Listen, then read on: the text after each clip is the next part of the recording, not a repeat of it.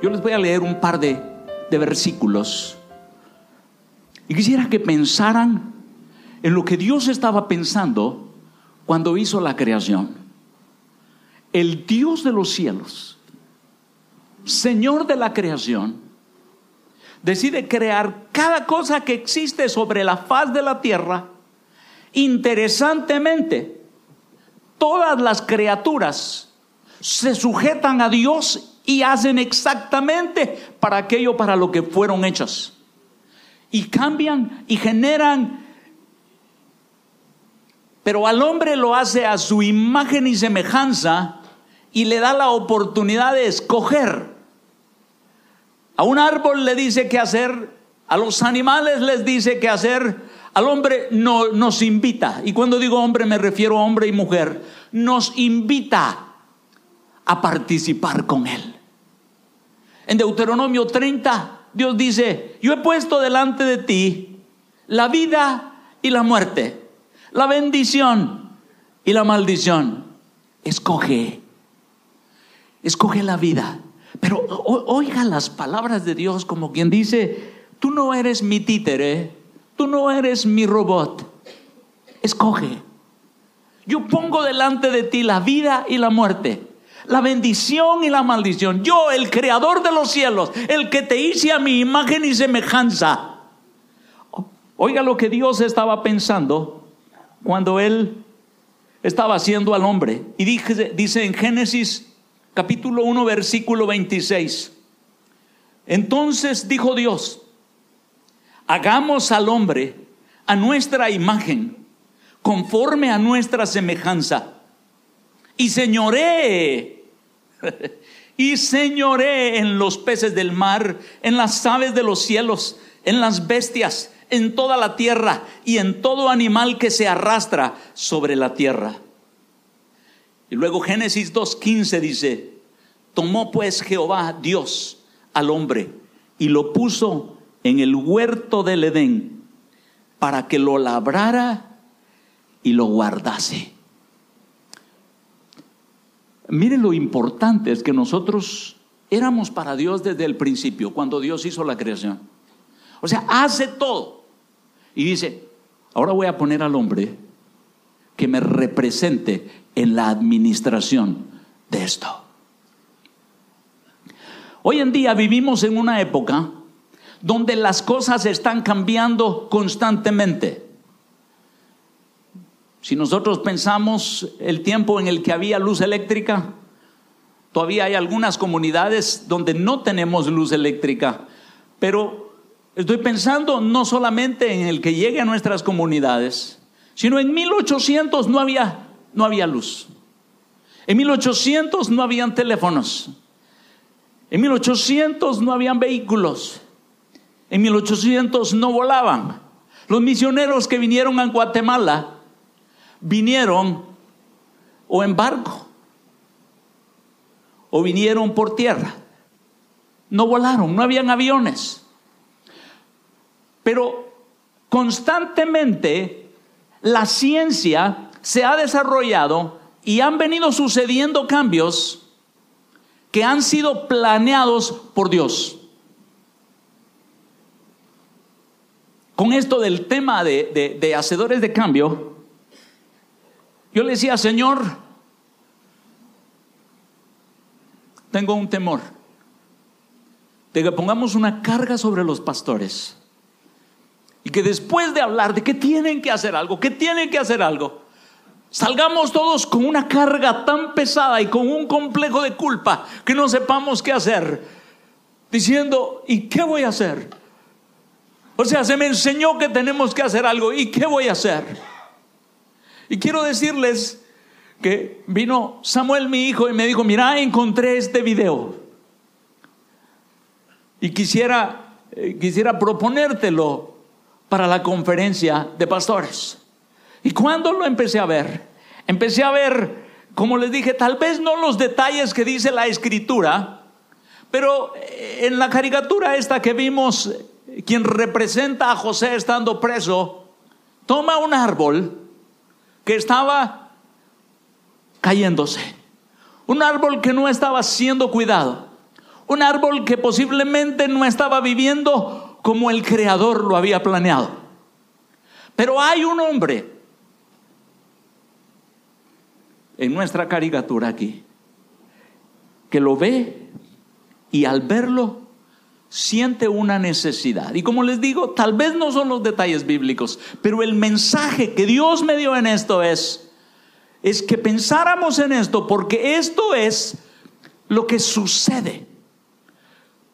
Y entonces viene en, nuestra, en, en nuestro video, viene el que representa a José y mira este árbol y empieza a cuidarlo y como rompe un pedazo de su, de su vestido y lo amarra y empieza a ponerle piedras y empieza a regarlo. Y mientras está pasando la historia de la vida de José y posiblemente recordándose de sueños, posiblemente recordándose de, de cada una de las cosas que Dios le había hablado, de lo lindo que era su relación con su padre y con su madre y que ya no estaba con ellos y lo único que le quedaba era una palabra de esperanza de algo que Dios le había revelado Pero en medio de esto, miramos en el video que él sigue cuidando el, el arbolito y cómo va creciendo hasta que se, se convierte en un árbol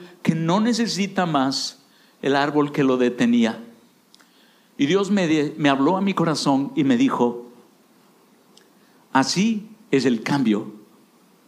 Yo soy el que da la vida yo soy el que genera los cambios, pero quiero que tú te involucres conmigo. Los cambios para mí son naturales. Yo le revelé al hombre cómo hacer y trabajar con la corriente eléctrica. Yo le revelé al hombre cómo poner luces. Yo le revelé al hombre cómo hacer aviones. Yo le revelé al hombre cada uno de los cambios. Hoy usamos los teléfonos inalámbricos. Y Dios dice, yo, el Señor de la creación, he revelado cada uno de estos cambios. Hoy estamos la mayoría usando Internet. Nosotros estamos mandando señales y aquí hay millares de ondas que pasan. Alguien está transmitiendo un mensaje a otro. Alguien está mandando unas fotos que no vemos y las recibe en su teléfono o las pone en Facebook. Y Dios dice, yo lo hice. Yo lo hice. Yo me acuerdo que cuando era niño y que empezó a salir la televisión, eh, hubo cristianos que nos decían, ese es el cajón del diablo. Y Dios me dijo, yo hice la televisión. Yo lo hice, el Señor de la creación. Yo le doy sabiduría al hombre. Yo le doy el entendimiento. Así como miramos en ese, en ese video, el crecimiento de un niño, el crecimiento de un árbol es natural. Ustedes no le dicen a un niño, crece patojo. Porque el crecimiento es natural para Dios. De esa manera Él lo planeó. Un crecimiento natural. Y entonces Dios me decía, lo único que yo espero es que acepten mi invitación de involucrarse conmigo. Yo quiero compartirles a ustedes tres consejos que en la creación nosotros nos van a ayudar para convertirnos en hacedores de cambios. La primera es, Dios me da revelaciones que determinan los cambios que Dios ejecutará conmigo. Dios me da revelaciones. Y bueno, ustedes como teólogos también saben, en, en Génesis del 37 al 50 encontramos la historia de José. Y encontramos cómo desde niño Dios le da revelaciones. Cuando yo salía a esa jornada, el Señor me dio una revelación. Pero yo tuve que decidir participar con Él. Yo tuve que decidir. Ahora, cada uno de ustedes tuvo que haber tenido alguna revelación para meterse al ministerio. En el proceso del llamado, una de las cosas que el enemigo quiere hacer es robarnos el poder del llamado, robarnos el poder de la revelación. Ahora, ningún poder tiene el diablo para cambiar nada que Dios no le permita que Dios vaya a usar para su gloria. El diablo no puede hacer. El Señor de la creación está en control de todo. Dice, aún el corazón del rey es como las aguas en las manos de Jehová, para donde él quiere, las inclina. Yo no sé cómo está tu ánimo pensando como pastor y diciendo, se me acaba la vida y no veo que haya hecho mucho todavía. Quizás sigo con una iglesia de 40, de 100, de 60, no sé, de 300, y que digan, ¿y qué pasa con mi vida? ¿Qué pasa con lo que he hecho? Y es lo que pasa es que a veces en el proceso este de nuestra vida, el diablo va a querer robarnos el poder de la revelación de Dios.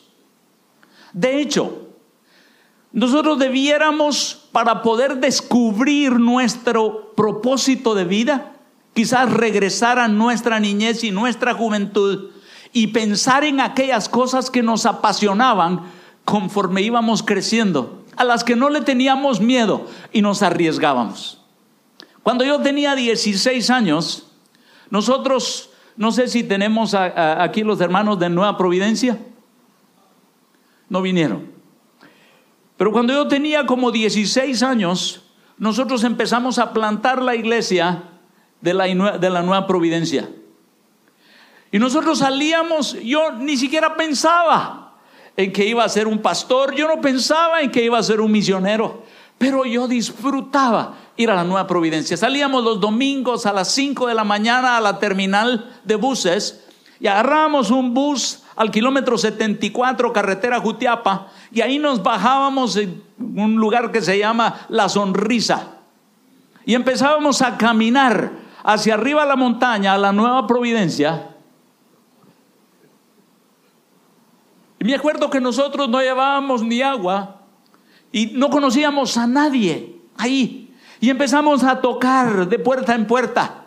Y la gente estaba como, como, como a la defensiva, diciendo, ¿y quiénes son estos? ¿Y quiénes son estos?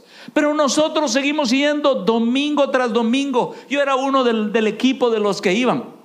Y los íbamos tocando de puerta en puerta y luego los invitábamos y debajo de un árbol teníamos una reunión. Conforme pasaban los domingos, la gente empezó a compartir su vida con nosotros. Y parte de esta vida, aunque no conocieran al Señor, ya nos miraban como amigos. Y todos los domingos íbamos a tocar a su casa. Y ahora, después de varios domingos, nos recibían con una tortilla, nos recibían con frijoles. Y ellos tardaban una hora en ir a traer agua. Eso les costaba a ellos ir a traer agua. Y nos compartían un vaso de agua café pero que les había tomado una hora irlo a traer. Yo decía, están compartiendo su vida con nosotros. Y tal vez nosotros no habíamos visto realmente la iglesia formarse, pero ahí estábamos. En una ocasión, una de las hermanas que iba con nosotros, eh, porque teníamos que subir una montaña, se dobló su tobillo, conseguimos un palo y entre varios la cargamos y la llevamos sentada en el palo y ahí iba ella. O sea, era una emoción. Por eso digo yo, cuando nosotros tengamos duda de cuál es nuestro diseño, regresemos a momentos de nuestra niñez, de nuestra juventud y pensemos qué era lo que nos apasionaba, qué era lo que nos daba energía, qué era lo que, lo que nos hacía sentirnos vigorosos, por lo que estábamos alcanzando. Me acuerdo que en una ocasión, el, único inconveniente es que nosotros teníamos que bajar para estar a las 3 de la tarde en la orilla de la carretera, porque ya a las 3 de la tarde toda la gente que salía para, para, para el oriente tenía que regresar a la ciudad a trabajar porque era domingo que íbamos. Y si nosotros llegábamos después de la tarde, de las 3 de la tarde ya los buses venían atorados y costaba que regresáramos. En una ocasión, ya se nos estaba haciendo tarde después de haber predicado bajo el árbol. Y cuando ya íbamos saliendo, una señora se le ocurre que yo ore por su hija. Yo ya sabía que era tarde, ya no era tiempo de orar por los enfermos. Tenía que alcanzar ese bus. Y yo miro a la niña y la niña postrada en la cama que se moría. Yo no sabía nada de medicina en ese entonces. Solo sabía que, estaba el hospital de Gulapa y por ahí cerca. Le digo, va a tener que llevar a la niña al hospital. Y hago la oración más a la carrera que jamás haya hecho en mi vida. Ni siquiera enfocado en la niña, estaba enfocado en el bus. No quería llegar después de las 3 de la tarde a la orilla de la carretera. La niña había estado con vómitos, con diarrea y estaba casi semi inconsciente. La niña se estaba muriendo de deshidratación. Hoy lo entiendo, en ese momento no entendía qué estaba pasando. Y hago una oración y salimos. Les digo, descubrí tanto con esa oración que no es ni siquiera la cantidad de fe que yo tengo. Yo sé que la Biblia habla de que tened fe en Dios. Si dijeres a los montes que se quiten y se echen en el mar, sucederán. Pero les digo una cosa, yo no oré con una fe que mueve montañas. No lo oré. Yo hice una oración a la carrera y me fui. El domingo siguiente regresamos y nos encontramos, bueno, estábamos predicando ya después de ir de casa en casa, comiéndonos nuestros frijoles, nuestras tortillas, con unas tortillas tostadas o con frijoles o con miel y nuestro vaso de agua chocolatada. Jamás me enfermé en ninguno de estos lugares tomando el agua que me daba. Nunca. Uno, uno dice, tomarás cosa mortífera y no os hará daño.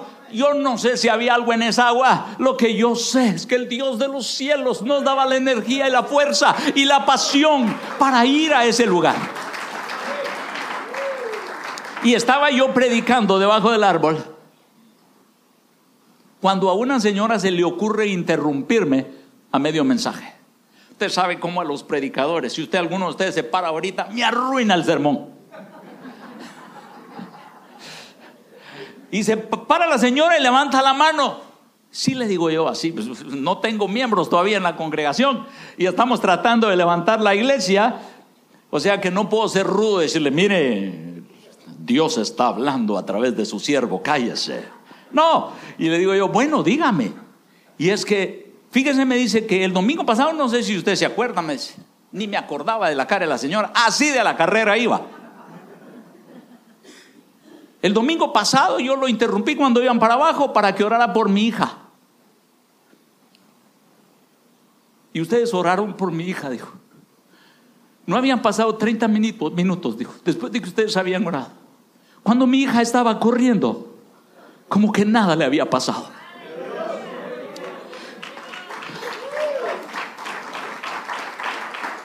Hoy pienso en esos momentos y dije yo, Dios es el que hace el cambio.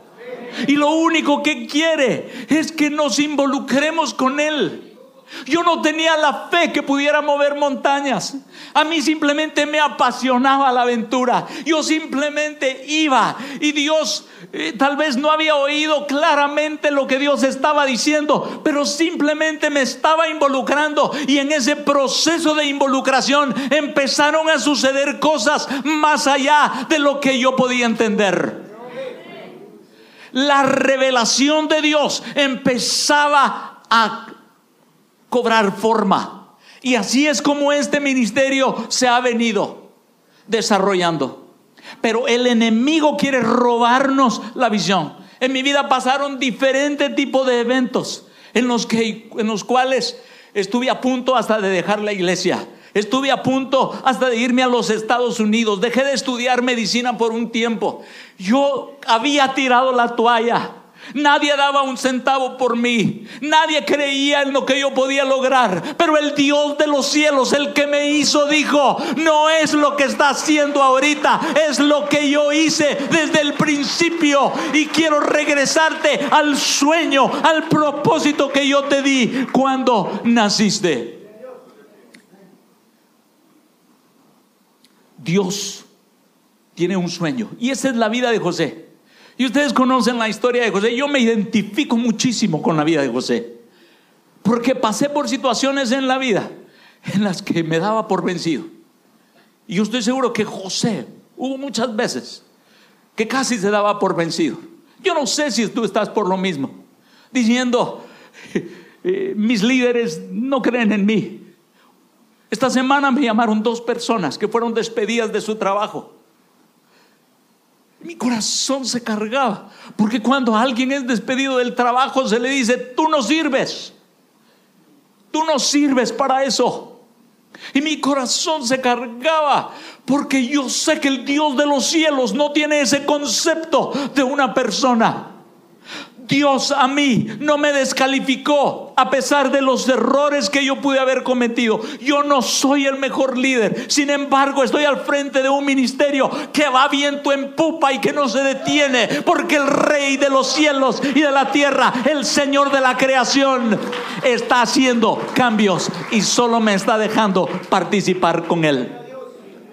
Esto es lo que yo quisiera que ustedes pudieran llevarse en esto. Hay un sueño, hay una revelación que el Señor les ha dado. Esa es la primera lección que yo quiero compartirles esta tarde con respecto a un hacedor de cambios. La segunda lección que quiero compartirles es, Dios inquieta mi corazón, llenándome de misericordia y compasión cuando quiere hacer cambios. Entonces hay sueños que Él me ha dado. Pero lo siguiente es que van a haber cosas en la vida que quebrantan nuestro corazón. Cosas que nos hacen llorar. Cosas que, digamos, yo estoy aquí y estoy emocionadísimo. Mi corazón rebosa de emoción de pensar que estoy siendo parte de la movilización de la iglesia a influenciar. Estoy siendo parte. Y esto quebranta mi corazón, esto me emociona. Y nosotros vamos a oír en el transcurso de las pláticas acerca de Nehemías y cómo la vida de Nehemías se quebranta cuando oye un mensaje. Y cómo hay algo en su corazón que lo mueve y él llora y su corazón está deseoso de que algo sea diferente.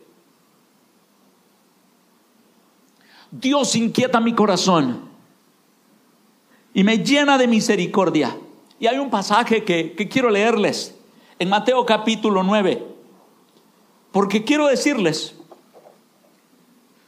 yo siempre quise ser médico porque tenía un tío que era médico y tenía un hospital en Honduras y él decía, esta es mi máquina de hacer dinero. Y yo dije, por eso quiero ser médico. Yo no estudié medicina para hacer lo que hago. Dios planeó que yo estudiara medicina porque Él tenía algo para mí. Yo fui a esa jornada porque para mí era una aventura la que me invitó hermano Edmundo Madrid allá en Tamahualta, Verapaz. No fui porque fuera gran apasionado a las misiones. Sin embargo, las había venido, las había venido haciendo desde que tenía 16 años. Estaba involucrado en ello. Sin embargo, no sabía que realmente eso era lo que me apasionaba. Simplemente lo hacía.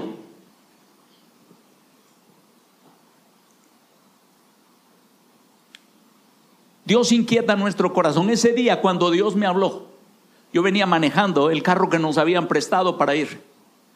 Yo no pude seguir manejando. Empecé a llorar. Mi corazón se quebrantó. Se llenó de misericordia y cambió la dirección, la forma en la que yo estaba pensando con respecto a mi trabajo. Yo quisiera animarte a que tú pensaras qué cosas han quebrantado tu corazón, qué cosas ha hecho el Señor que te llenes de misericordia, qué has visto, que tu corazón se duele y que sabes que necesita cambiar. En Mateo 9, hablando de Jesús, empezando en el versículo 9 dice, Mientras caminaba Jesús, vio a un hombre llamado Mateo sentado en su cabina de cobrador de impuestos. Sígueme y sé mi discípulo, le dijo Jesús. Entonces Mateo se levantó y lo siguió. Más tarde Mateo invitó a Jesús y a sus discípulos a una cena en casa, junto con muchos cobradores de impuestos y otros pecadores de mala fama. Mire, pongamos atención en esto porque, porque Jesús nos va a dar una lección aquí de lo que quebrantaba su corazón. De lo que quebrantaba su corazón. Dice, más tarde Mateo invitó a Jesús y a sus discípulos a una cena en su casa junto con muchos cobradores de, impuestos y otros pecadores de mala fama. Cuando los fariseos vieron esto, preguntaron a los discípulos, ¿por qué su maestro come con semejante escoria. Quiero que pensemos, y voy a seguir leyendo ahí, pero quiero que pensemos en un momento cómo los religiosos tenían una forma de hacer las cosas. Hoy les dimos un lapicero. Levanten su lapicero, cada uno el lapicero que les dimos. ¿Qué color es ese lapicero? ¿Se recuerdan algo que nos enseñaron en la escuela? que no se escribe con lapicero rojo. Y nosotros le dimos un lapicero rojo. Y quiero decirles que no lo planeamos nosotros, lo planeó Dios. Lo planeó Dios. Y cuando, cuando nosotros nos dimos cuenta de que no había lapiceros negros, tuve que comprar lapiceros rojos. Y entonces alguien me dijo, cabal, ¿cómo la gente está metida con un paradigma en la cabeza de que esta es la forma de hacerlo y no hay una regla real que justifique el por qué se ha de hacer.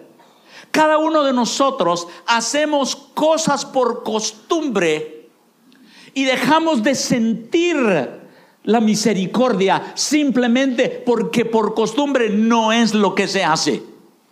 Y esto es lo que los religiosos estaban haciendo con Jesús. Ahí estaban pecadores de muy mala fama. Y ellos no estaban sintiendo lo que Jesús siente por ellos. Y empezaron a criticar. Dice, cuando los fariseos vieron esto, preguntaron a los discípulos, ¿por qué su maestro come con semejante escoria? Cuando Jesús los oyó, les dijo, la gente sana no necesita médico, los enfermos sí. Luego añadió, ahora vayan y aprendan el significado de la siguiente escritura. Quiero que tengan compasión, no que ofrezcan sacrificios. Pues no he venido a llamar a los que se creen justos, sino a los que saben que son pecadores. Yo quiero que te hagas una pregunta esta mañana. ¿Qué sueños Dios? Otra pregunta que quiero que te hagas es, ¿qué es lo que quebranta tu corazón? Pero que las costumbres de nuestra religión no nos permiten hacer nada, porque ¿qué va a decir la gente de mí? ¿Qué va a decir la gente de mí? Era como cuando me decían que ver televisión era ver la caja del diablo. ¿Cuántos mensajes sorprendentes he oído a través de la televisión? Y por eso es que el creador de los cielos y de la tierra me dijo, yo inventé la televisión. No fue el hombre, no fue el diablo. Lo que pasa es que cuando mi iglesia deja de tomar control y hacer su papel de señores de la creación, el diablo se aprovecha de lo que yo he hecho y lo usa para mal. Y de ahí es donde viene que la televisión ha sido también para promocionar alcohol, para promocionar eh, eh, cuerpos desnudos, pornografía y cuántas otras cosas de inmoralidad, de idolatría, de los deseos de la carne. ¿Por qué? Porque la iglesia pensaba que ese era el cajón del diablo y no hacíamos nada por utilizar los recursos que Dios estaba creando para el cambio. Y la iglesia no se atrevió a cambiar, sino que se quedó estática en un periodo de la historia Vinieron instrumentos modernos y hubo un grupo de la iglesia que decía, esos son instrumentos del diablo.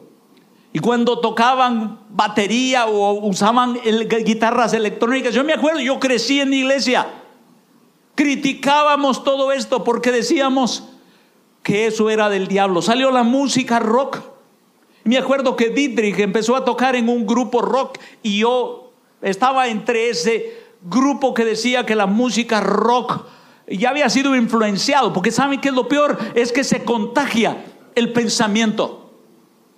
Hasta que vi a Dietrich salir con el grupo de rock Vox Day y empezaron a hacer conciertos y miraba jóvenes que desfilaban porque habían escuchado una música que había cambiado como ellos habían cambiado y que la iglesia no se había atrevido a cambiar y que seguía con una música atrasada que ya no era relevante para su tiempo. Pero personas como Dietrich, jóvenes en ese entonces, se atrevieron a cambiar aun cuando todos decían que eso era música del diablo.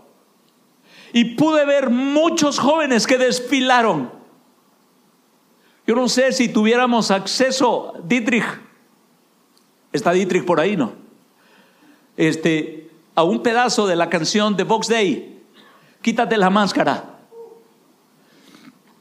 Esto no lo había planeado, pero vino a mi mente ahorita. Quisiera que, que pudieran oír este, este cambio. Es porque alguien sintió compasión por un grupo de personas.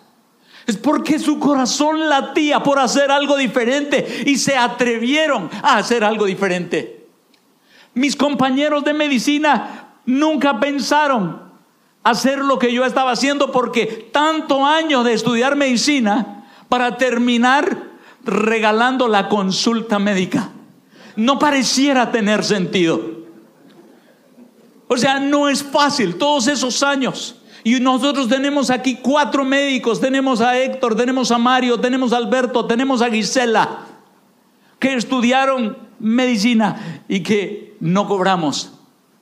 Tenemos otros profesionales que han sacado carreras y pudieran estar estudiando eh, o así trabajando en empresas. Samuel, mi hijo, estudió producción de cine en los Estados Unidos. Ilse es una administradora de recursos humanos. Brenda, Cristina, están terminando su carrera. Tenemos gente, Fabiola tiene dos maestrías. Tenemos gente que es preparada y pudieran estar ganando dinero en diferentes empresas, pero están aquí como parte de este ministerio. Porque hay algo que quebranta su corazón. Hay algo que hace que su corazón diga, no hay valor más importante que aquel que tiene una necesidad. ¿Lo encontraste, Dietrich?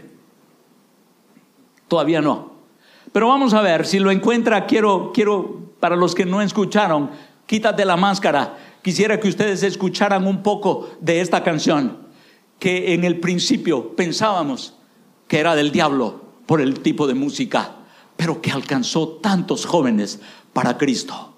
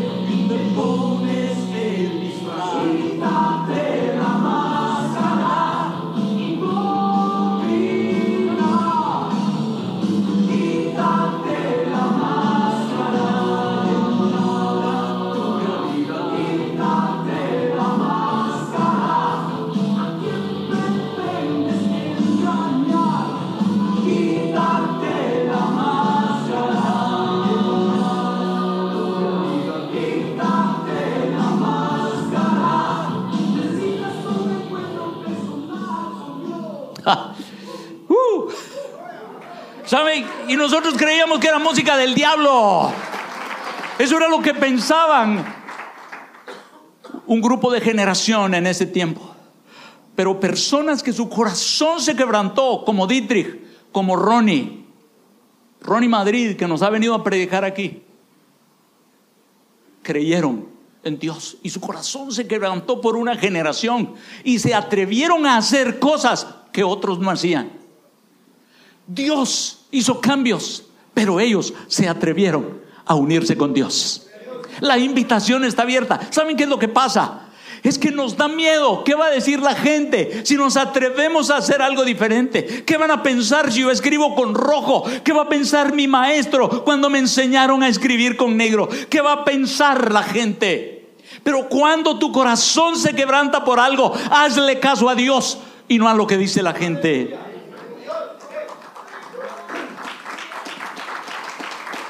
La tercera lección y última de esta tarde, de esta primera plática es, Dios me permite oír la necesidad de la gente para que descubra lo que tengo que hacer para hacer cambios. Veníamos viendo entonces, Dios me da un sueño. Yo quisiera que ustedes piensen en ese sueño que Dios les ha dado que reflexionen en las, en las veces en la historia de su vida en que su corazón se ha quebrantado. Pero ahora viene algo más importante y es poder oír a Dios. En una ocasión me hizo la pregunta alguien, ¿y qué miras en este ministerio diez años adelante? Y en, la vida secular, eh, pues la gente hace sueños, es visionaria, yo les voy a decir, yo no había escuchado que había 10 años adelante. Hay un himno que a mí me gusta mucho, que dice, un día a la vez mi Cristo. Es lo que quiero vivir. Yo creo que si Dios me hubiera revelado lo que iba a pasar 10 años antes, posiblemente no hubiera regresado a Él cada día a tratar de escuchar cada día qué era lo que me quería decir. Hay días que Él me despierta a las 5 de la mañana, simplemente porque me quiere revelar algo. Cuando nosotros tenemos los grupos que vienen de Estados Unidos, antes de salir a los lugares donde hacemos jornada, nosotros tenemos dos horas de devocional y por eso a veces llegamos un poco más tarde a sus congregaciones, al lugar donde hacemos la jornada. No salimos sin hacer el devocional. Y les digo, y esto pasa día tras día tras día. Y en un 80% yo doy los devocionales. Y hay una cosa que tiene que pasar en mi corazón antes de dar un devocional. Tengo que oír a Dios. Tengo que oír a Dios. Porque a veces fingimos que somos espirituales. Fingimos que Dios nos habló. ¿Cuántas veces he dicho cosas yo que creo que Dios ha dicho, pero eso no lo dije yo? ¿Y por qué dijiste Dios me habló cuando fuiste tú el que lo dijo? Es arriesgado decir cosas que Dios no ha dicho. Pero cuando Dios dice algo, dice Él, mi palabra no regresa a mí vacía, sino que cumplirá el propósito para lo cual lo hablé. Yo estaba en una ocasión en una de, las iglesias de ustedes en Tamaú, Alta Verapaz, no, no fue Tamaú, digo en, eh, allá en, Cubulco, Baja Verapaz, con hermana Cruzita. ¿Dónde está hermana Cruzita? Y entonces ella juntó a los, a los jóvenes y, a líderes de su iglesia, y habían tal vez unas 200 a 300 personas, y estaba yo a punto así, aquí listo, para, para dar la plática, para empezar, cuando a Dios se le ocurre interrumpirme antes de mi plática. Y entonces me hace una pregunta y me dice, ¿quién en la Biblia no siguió, no siguió ninguno de esos principios de liderazgo que vas a enseñar hoy y sin embargo pudo influenciar a una nación para un cambio? Y me quedé callado. Yo no sé qué pensó la gente que me estaba escuchando. Y no sabía qué decir.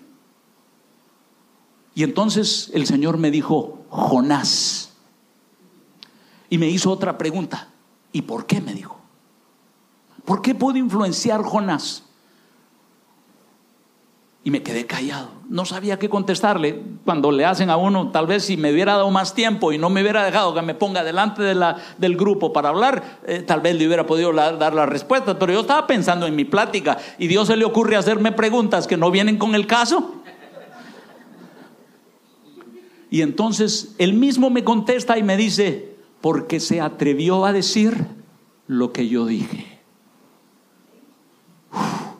me votó mi plática de liderazgo.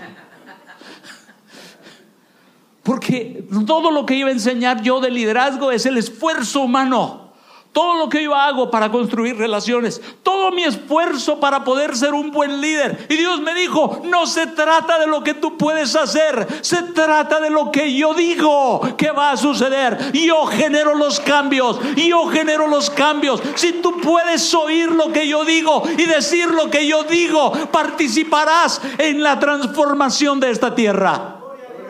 Pero no vamos a ver ninguna transformación, no vamos a ver ningún cambio si nosotros estamos enfocados en qué dice la gente en lugar de qué es lo que Dios dice. Si yo estoy enfocado en que tengo que escribir con lapicero negro porque eso es lo que dice la gente y no me arriesgo a hacer algo diferente, aunque Dios diga, hoy íbamos a comprarle lapiceros negros y Dios dijo, no. Y fui a este, a este lugar que está aquí, multimayoreo, que supuestamente tiene de todo. No tenían un solo lapicero negro. Porque los lapiceros negros los dejamos olvidados en Guatemala. Y Dios dijo, yo quiero que tengan lapicero rojo porque lo vas a usar en tu mensaje. Y alguien, alguien lo dijo. Y sabes, fue un profeta de Dios el que lo dijo. Y no sabe ni siquiera que Dios estaba hablando a través de, de él o de ella. Fue uno de mi equipo. Y lo que Dios estaba diciendo es, quiero que tengas un ejemplo de cómo la gente dice de una manera, pero yo digo de otra manera. Y lo que yo digo es lo que hace cambios. La gran diferencia es lo que Dios dice. Oiga lo que dice Jesús en San Juan 5. Y se lo voy a parafrasear. En esta historia de San Juan 5 es la historia de la poza de Bethesda, donde una vez al año viene el ángel y sacude las aguas y el primero que entre es sanado. Y estando ahí, él se dirige a un paralítico que estaba ahí y le hace una pregunta y le dice, ¿quieres ser sano? Y el paralítico le dice, no tengo quien me ayude. Yo quiero ser honesto con ustedes. Yo había predicado y utilizado este versículo y lo había utilizado haciendo referencia del paralítico como alguien que no quería ser sano y que estaba justificando el por qué no debería de ser sano. Tenía 38 años. ¿Quién después de 38 años que no ha hecho nada, que no ha trabajado, que lo único que ha hecho es mendigar, de repente alguien lo sana y tiene que hacer algo? Prefiero seguir siendo mendigo, dice. Esa era la forma en la que yo lo miraba. Y estaba eh, preparándome y estudiando y oyendo a Dios para esta conferencia. Y el Señor me permitió oír algo diferente que no lo había oído. A pesar de predicar después de muchos años, no había oído esto. Y es la diferencia de poder oír a Dios. Y Dios me dijo, el paralítico estaba expresando una necesidad desde lo más profundo de su corazón y dijo, no tengo quien me ayude. ¿Sabe? Cuando yo oí esto, mi corazón se quebrantó. Y me hizo pensar en cada uno de ustedes como pastores que no tiene oportunidad de recibir conferencias, de leer muchos libros, de ser expuestos a tanta capacitación. Y me hizo pensar en la gente de las comunidades donde vamos como equipo y que a la carrera les vemos uno de sus problemas. Como hay personas que no saben leer ni escribir, pero que están con aquella necesidad de poder experimentar el alivio de un dolor, el poder oír algo que ellos no pudieron ver, leer o aprender. Y mi corazón se llenaba de una necesidad muy grande. Y el Señor me dijo, esto es lo que yo oigo de la gente. Y yo quiero que tú oigas lo que yo pienso acerca de esta gente. Porque los que no están enfermos no me necesitan. pero los enfermos sí me necesitan, los pobres me necesitan, los que están de corazón quebrantado me necesitan, los que están ciegos, los que tienen eh, opresión, los que están en prisiones me necesitan. Yo estoy hablando libertad para ellos. El Espíritu de Dios está sobre mí, por cuanto me ha ungido para dar buenas noticias a los pobres, por cuanto me ha ungido para abrir los ojos de los ciegos, por cuanto me ha ungido para sanar a los quebrantados de corazón, por cuanto me ha ungido para liberar a los oprimidos y a los que están en prisión, para hablar que este es el año favorable del Señor. Y me dice, esto es lo que yo estoy diciendo, a esto es a lo que te llamé, porque hay alguien que está clamando, no tengo quien me ayude. Y quiero que oigas lo que yo oigo. Y después los, los religiosos atacaron a Jesús porque le dijo en día de reposo, levántate, toma tu lecho y anda. Y entonces cuando lo atacan y lo acosan, Jesús les dice, mi Padre siempre trabaja y yo trabajo. Mi Padre siempre trabaja y yo trabajo. Hijos de Dios, nuestro Padre está haciendo algo donde nosotros estamos. ¿Qué estamos haciendo con Él? Mi Padre siempre trabaja y yo trabajo. Y luego dice, mi Padre le revela al Hijo lo que Él hace y cosas mayores le revelará para que se maravillen ustedes, dice. Hay gente que va a quedar maravillada con ustedes, por lo que Dios va a hacer con ustedes. Dios nos está llamando a ser hacedores de cambios, pero no está poniendo ninguna responsabilidad, porque Él va a hacer el cambio. Los cambios son naturales, como esa plantita, ese arbolito que crecía. Padre bueno, gracias porque quebrantas nuestro corazón, aquello a lo que tú nos has llamado. Queremos ser hacedores de cambios. A sabiendas que el que va a hacer los cambios eres tú. Pero nos dejas poner nuestras huellas digitales. Como en el video que vimos, al que representaba José. Que fue él el que lo amarró. Que fue él el que puso piedras alrededor de él. Aunque el que le daba vida al árbol es el creador de los cielos y de la tierra. Así hay cosas que esperan que nosotros pongamos unas piedrecitas alrededor, que le echemos un poquito de agua. Gente como la de la nueva providencia, que espera que simplemente lleguemos una y otra vez. Señor, gracias porque a, a pesar de que no me gustó que me interrumpiera esta señora, fue como empezó la iglesia de la nueva providencia. Un milagro yo no provoqué el cambio, lo hiciste tú. Pero me permitiste hacer una oración aunque no tuviera la fe. Aunque mi pensamiento no estaba en la sanidad de la niña. El hecho de que me arriesgué a hacer una oración, tú hiciste un cambio. Tú hiciste un cambio. Solo esperabas que me involucrara. Señor, háblanos esta tarde. Aviva sueños que nos has dado, Señor. Recuérdanos nuestro corazón quebrantado por algo, Señor. Y que podamos oírte para arriesgarnos a decir lo que mi Padre dice y hacer lo que mi Padre hace. Gracias. En el nombre de Jesús. Amén.